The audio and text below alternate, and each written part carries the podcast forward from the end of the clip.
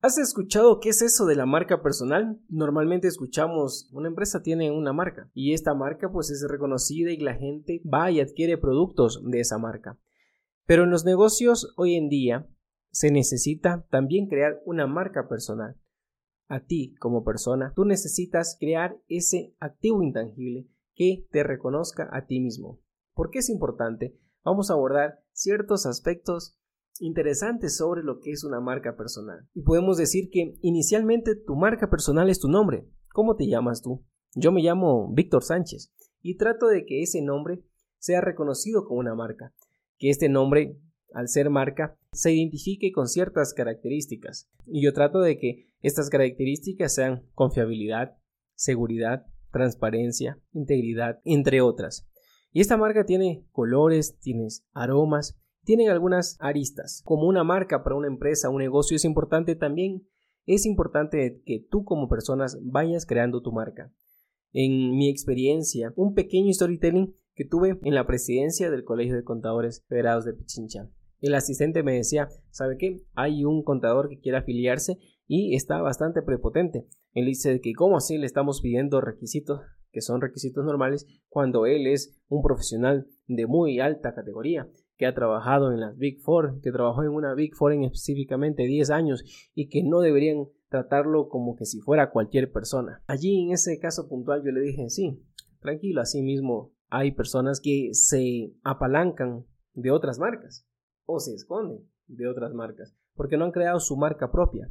Porque si él al llamar al colegio y dice yo soy Pepito Pérez, si la otra persona que recibe ese nombre no lo identifica, pues no ha puesto su marca en el mercado y no tendría por qué exigir que se le dé un trato especial. Una característica de muchas personas que se apalancan de otras marcas. Como ejemplo, este mismo caso, yo trabajé en una Big Four y al salir de esa Big Four, yo nunca me llené la boca, ¿sabe qué? Yo trabajé en una Big Four y en mi caso yo trabajé en varias. Yo trabajé en cinco firmas, cuatro firmas internacionales de auditoría y nunca me llené la boca, ¿sabes qué? Trátame de una manera diferente porque, bueno, yo vengo de multinacionales. No, yo siempre desde el inicio comencé a trabajar mi marca que es Víctor Sánchez.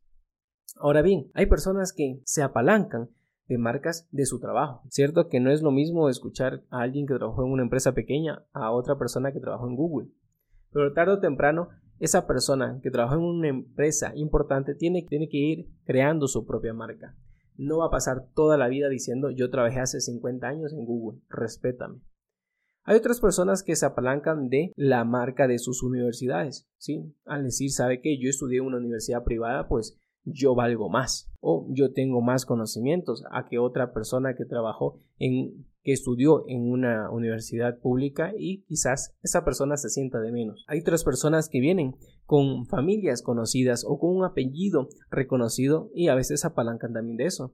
Hay otras personas que tienen ciertas actividades, profesiones. Yo soy presidente de algo, vicepresidente de algo. Entonces hay personas que se apalancan de estas marcas. Y al inicio no creo que esté mal, pero al pasar el tiempo cada persona debe ir creando su propia marca, que su nombre muestre algo, que su nombre, al decirlo, haga mover sentimientos. Aquí también a veces hay una especie de mentira, hipocresía, miedo. A veces las personas se cohiben en decir, ¿sabes qué? Donde yo estudié no me fue bien, no fue un, bien, un buen programa, no me gustó. O donde yo trabajé en esa Big Four, en esa multinacional, no me gustó, no aprendí lo que aprender, no fue lo que esperaba. La gente se cohibe de decir, por ejemplo, también si me fui a un viaje, ¿sí? y ese viaje la pasé súper bien. No suelen decir, la pasé mal y ese país o ese lugar no me gustó.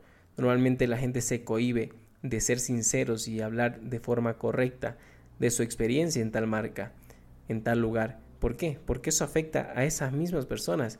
Si yo digo, ¿sabes qué? Seguí un MBA, pero ese MBA fue un desastre. Eso quiere decir que no seguiste un MBA. Eso quiere decir que la marca, ¿sí? la marca de esa universidad, no te pertenece, no va contigo. ¿sí? Entonces las personas así la hayan pasado mal, no, no dicen nada, se cohiben, no dan su opinión para poder conservar esa marca que a veces está vacía.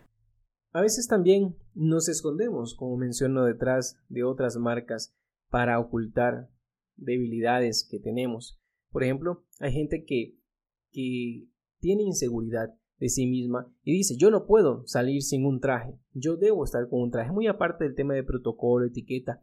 Hay gente que cree que al estar con un traje va a tener un mayor valor o se le debe respeto. El hecho de tener un traje te hace ser profesional, no. ¿Te hace ser inteligente? No. Entonces hay personas que se esconden de ciertas marcas. Hay otras que se esconden de marcas de ropa. Sí que yo utilizo Nike, yo utilizo Adidas, yo utilizo etc, cualquier otra marca que identifica, que quiere mostrar a las demás personas que tiene un estatus que probablemente lo tenga o probablemente no, pero la esencia o de la marca, la esencia de la marca personal se la demuestra con tu presencia. Es cuando tu presencia es notoria. Cuando dicen, como decía un profesor de la universidad, el efecto wow. De igual manera se esconden atrás de vehículos con marcas en las cuales puntualizo que esto es negativo cuando recién estás iniciando. Es negativo cuando no te alcanza los recursos para acumular un capital e invertir. Entonces, en estos momentos al inicio, como mencionábamos anteriormente, en temas de finanzas personales, el paso número uno es gastar menos de lo que ganas. Entonces, no puedes despilfarrar tus recursos en adquirir productos mucho más costosos por aparentar ser algo que todavía no eres. En el MBA seguí, allí vimos un tema interesante que, que respondía a la pregunta de ciertas empresas cómo cobrarle más a ciertos clientes que son pudientes y quieren pagar más por un producto, por el mismo producto que no le podemos vender más caro al cliente promedio, pero esos clientes que tienen un target más alto cómo podérselos vender más caro cuando ellos sí tienen la posibilidad de pagar más caro. Entonces existen muchas marcas muchos productos que es el mismo producto, es el mismo arroz, es la misma azúcar, es el mismo papel, pero te cambian el empaque. Te cambian el empaque para en uno mostrar mayor calidad, mostrar solamente, aparentar mayor calidad y cobrártelo más caro y en otro cobrártelo más barato. Allí quizás le van a quitar la marca, le van a poner la, la, marca de la misma tienda para que la persona que, que se cree merecedor de un producto más caro va y compra el que tiene una marca, una marca normal, y la persona que tiene un poco de escasez, no tiene los recursos necesarios, va a comprar el mismo producto más barato, pero con una marca, pero sin marca, con una marca de la tienda, una marca económica, pero es el mismo producto. Y es verdad, en ciertas ocasiones, sí, al creernos merecedor de un producto de mayor calidad, debemos darnos nuestras pequeñas recompensas, pero no siempre. Hay que saber distinguir qué producto sí es el mismo y lo único que cambia es su empaque. Ahora bien, tu marca personal eres tú, es tu esencia, no tu estuche, es tu esencia, es esencia que enamora, es esencia que se vuelve memorable, es esencia que va caracterizándote como una persona honrada, íntegra, fiel. Esa es tu marca. Tu marca es cuando llegas a un lugar y es notoria tu presencia. Y tenemos que ir trabajando en eso, en la esencia y no en el estuche, porque en el estuche invertimos recursos ¿Para qué? Para tener una esencia, un producto que no es de calidad, que solamente aparentamos vender algo de calidad cuando todavía no lo convertimos en eso. Ahora bien, también las marcas ayudan a separar las clases sociales y eso es lo que normalmente mucha gente de clase baja trata de invertir su dinero en estos productos de marca para aparentar tener una clase mayor. Yo considero que eso es negativo al inicio. Como menciona al inicio es gasta menos de lo que ganas gastas menos de lo que ganas para que ese remanente te ayude poco a poco a generar un capital que lo puedas invertir y generar un emprendimiento, un negocio. Ahora bien, como mencionábamos, que las marcas ayudan a separar la clase, que mucha gente de mucho estatus, de muchos recursos, son capaces de pagar mucho más solo con el hecho de ir separando a las personas con menores recursos que no lleguen a ese nivel. Quizás al estar en algún club, quizás al estar en algunos sitios en específico. Por ejemplo, si te vas a un concierto, estar en la parte VIP o cualquier lado que sea VIP y pueda limitar la entrada solamente a gente que pueda pagar esos recursos. Por eso, si aún no lo tienes en realidad, no te mientas, no te mientas aún, aún no lo eres, ¿sí? En el futuro lo serás. Así que si inviertes el recurso, poco recurso que te sobra en aparentar, no vas a poder crecer. Bueno, espero que te haya gustado este capítulo. Este capítulo es, es muy interesante. Me gusta mucho el tema de, de las apariencias.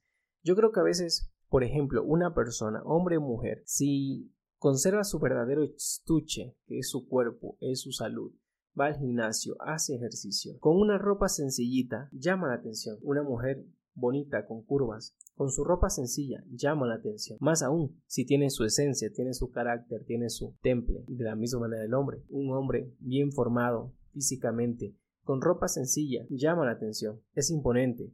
Más aún, Sí, si tiene temple en su hablar, en su mirada. No es necesario invertir lo que aún no tienes para invertir cuando puedes trabajar internamente ese, esa esencia tuya, que es lo que te va a hacer notar que esa es tu marca personal. No invertir en algo que quizás inicialmente es banal.